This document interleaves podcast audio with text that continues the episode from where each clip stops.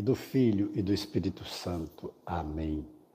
Vinde, Espírito Santo, enchei os corações dos vossos fiéis e acendei neles o fogo do vosso amor. Enviai, Senhor, vosso Espírito, e tudo será criado, e renovareis a face da terra. Deus, que instruístes os corações dos vossos fiéis com a luz do Espírito Santo, fazei que apreciemos retamente todas as coisas, segundo o mesmo Espírito, e gozemos sempre de Sua consolação. Por Jesus Cristo, Senhor nosso. Amém.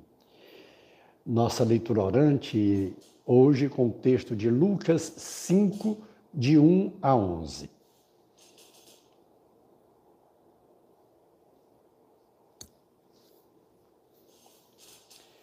Certa vez em que a multidão se comprimia ao redor de Jesus para ouvir a palavra de Deus, à margem do lago de Genezaré, viu dois pequenos barcos parados à margem do lago. Os pescadores haviam desembarcado e lavavam as redes. Subindo num dos barcos, o de Simão pediu-lhe que se afastasse um pouco da terra. Depois, sentando-se, ensinava do barco às multidões. Quando acabou de falar, disse a Simão: Faze-te ao largo, lançai vossas redes para a pesca.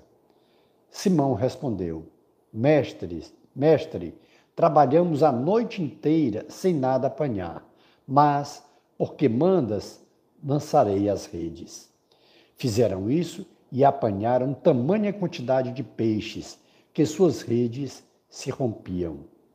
Fizeram então sinais aos sócios do outro barco para virem em seu auxílio. Eles vieram e encheram os dois barcos a ponto de quase afundarem. À vista disso, Simão Pedro atirou-se aos pés de Jesus, dizendo: Afasta-te de mim, Senhor, porque sou pecador. O espanto, com efeito, se apoderara dele e de todos os que estavam em sua companhia, por causa da pesca que haviam acabado de fazer. E também de Tiago e João, filhos de Zebedeu, que eram companheiros de Simão. Jesus, porém, disse a Simão: Não tenhas medo, doravante serás pescador de homens. Então, reconduzindo os barcos à terra, e deixando tudo, eles o seguiram. Palavra da salvação. Glória a vós, Senhor. O primeiro momento é esse que nós procuramos compreender o texto. É interessante que a gente, o capítulo 5, no início que nós estamos vendo, no capítulo anterior, há dois dias atrás, nos dois últimos dias, a gente fez a nossa leitura orante com o texto de Jesus na sinagoga, quando ele expulsava aqueles demônios, e depois na casa de Simão com a sua sogra.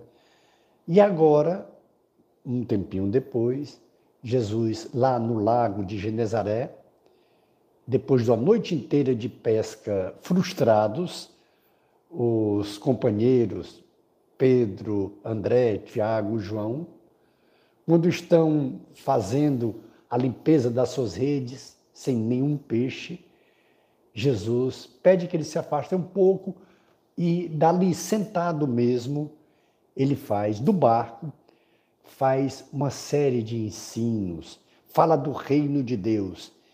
E como estava no barco, ou seja, Simão e aqueles outros pescadores estavam muito próximos dele já tinham visto a expulsão do, do demônio lá na sinagoga, depois na casa de Simão, a cura da sogra, e agora o ensinamento.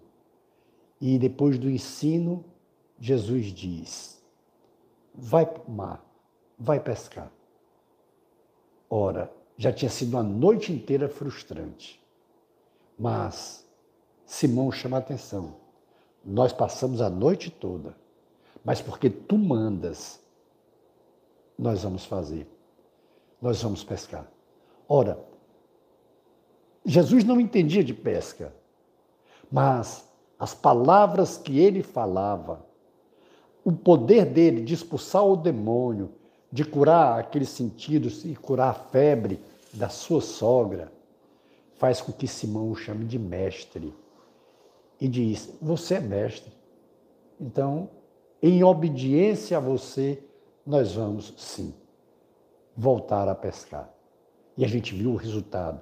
Aquela pesca que as redes não cabiam mais, quase se rompiam da quantidade de peixes. Mas o que é interessante, era o trabalho deles, viviam daquilo. Pescavam para vender para o seu sustento.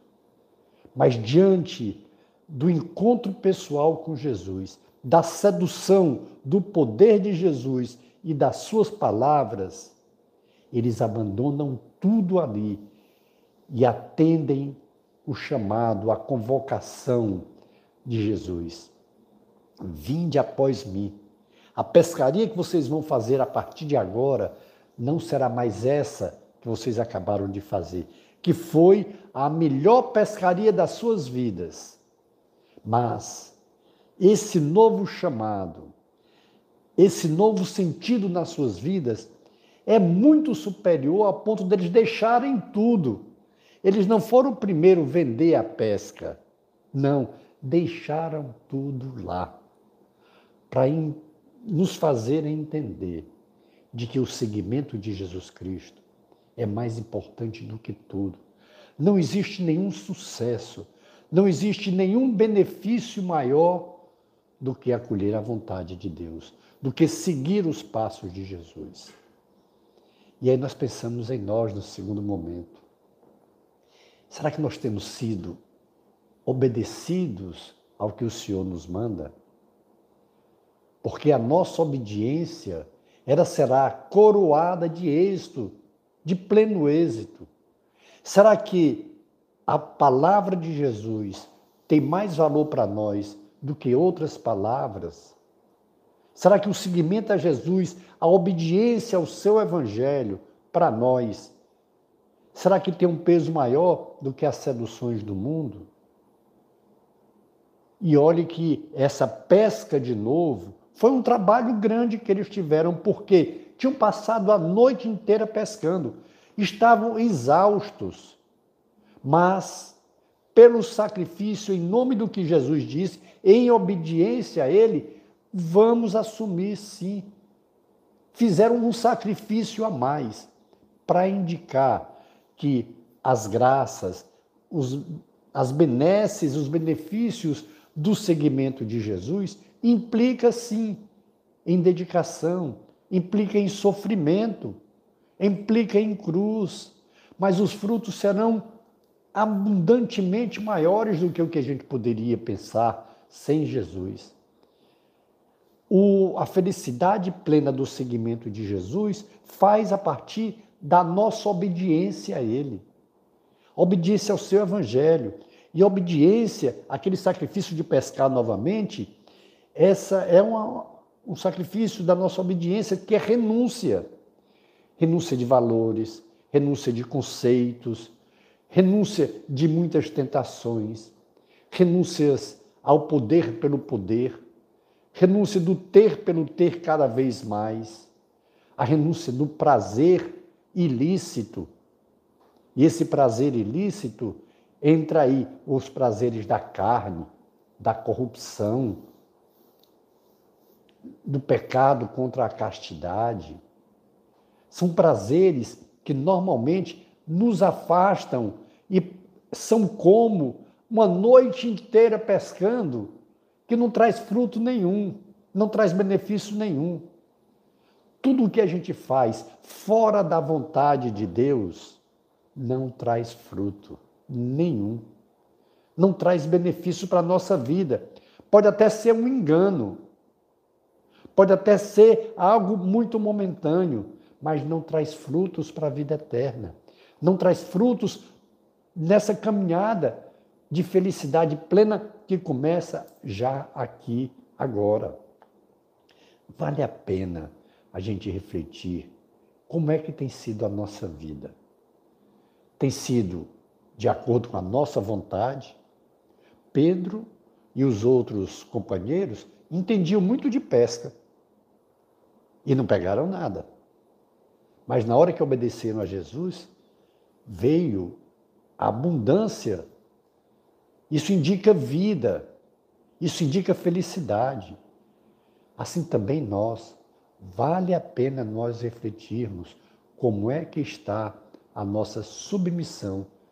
Temos trabalhado nos fatigando muito inutilmente, fora da vontade de Deus, fora de ouvir a palavra de Deus, fora de ouvir o que Ele quer para nossas vidas.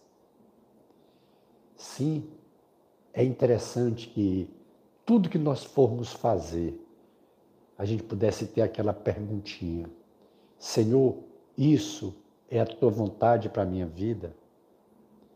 E as nossas respostas diante dessas perguntas não são muito difíceis.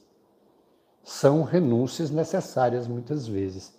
Mas o saber se é ou não é a vontade de Deus não é tão difícil. Basta que a gente veja algumas situações. O que nós vamos fazer? Precisa ser escondido de alguém? Eu não posso fazer com que as pessoas. O que eu vou fazer, as pessoas podem saber? Ou eu tenho que fazer escondido? Eu faço na surdina? Eu faço por debaixo dos panos? Eu não quero que ninguém saiba. Então, determinadas situações não é tão difícil a gente saber. É benefício para alguém ou estou prejudicando alguém? O que eu estou fazendo é correto? O que eu estou fazendo é de boa moral? O que eu estou fazendo é ético? Vale a pena nós perguntarmos. Até para o no, no nosso trabalho mesmo. O trabalho que eu tenho feito para o sustento da minha família é uma forma ética, honesta?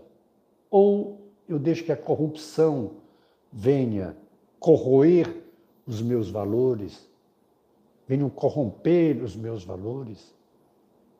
Como é que está a minha vida com relação ao bem que eu quero ao próximo?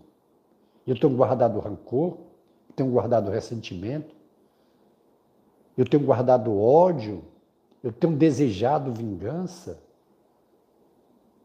Portanto, não é muito difícil nós sabermos se as ações que nós vamos tomar são ou não são o segmento de Jesus Cristo. E se não forem da vontade de Deus, elas serão infrutíferas. Pode até trazer alguma recompensa material, podem até trazer algum prazer momentâneo, mas não traz paz, não traz tranquilidade, não traz aquela paz interior, não traz a paz consigo mesmo e, acima de tudo, não traz a paz com Deus.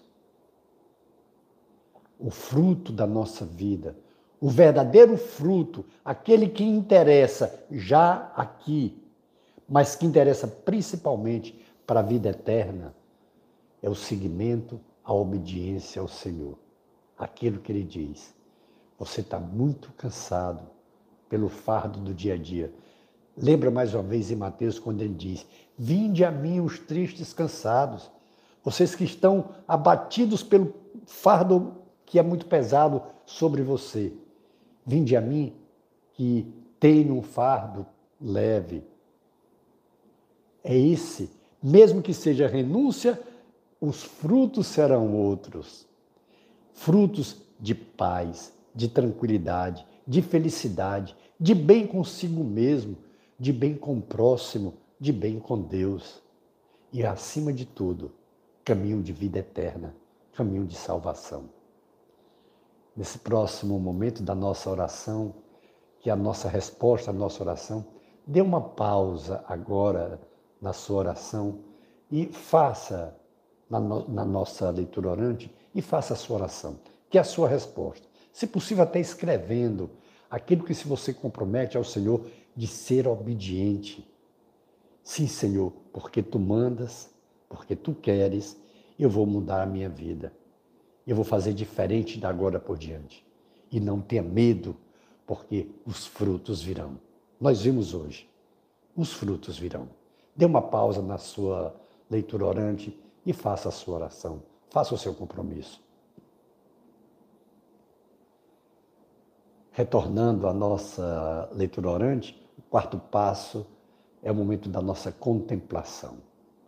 Quando nós nos maravilhamos, nos deliciamos com a ação de Deus em nossas vidas. E o tempo que você puder dispor, faça agora a sua contemplação, logo depois da bênção que nós vamos pedir ao Senhor. Pela intercessão de Nossa Senhora do Carmo, de São José, de São Francisco, de Santa Teresinha de São João Paulo II, que Deus nos dê sua graça e sua bênção, e sua face resplandeça sobre nós. Abençoe-nos o Deus Todo-Poderoso, o Pai e o Filho e o Espírito Santo. Amém. Face de Cristo, resplandecei em nós.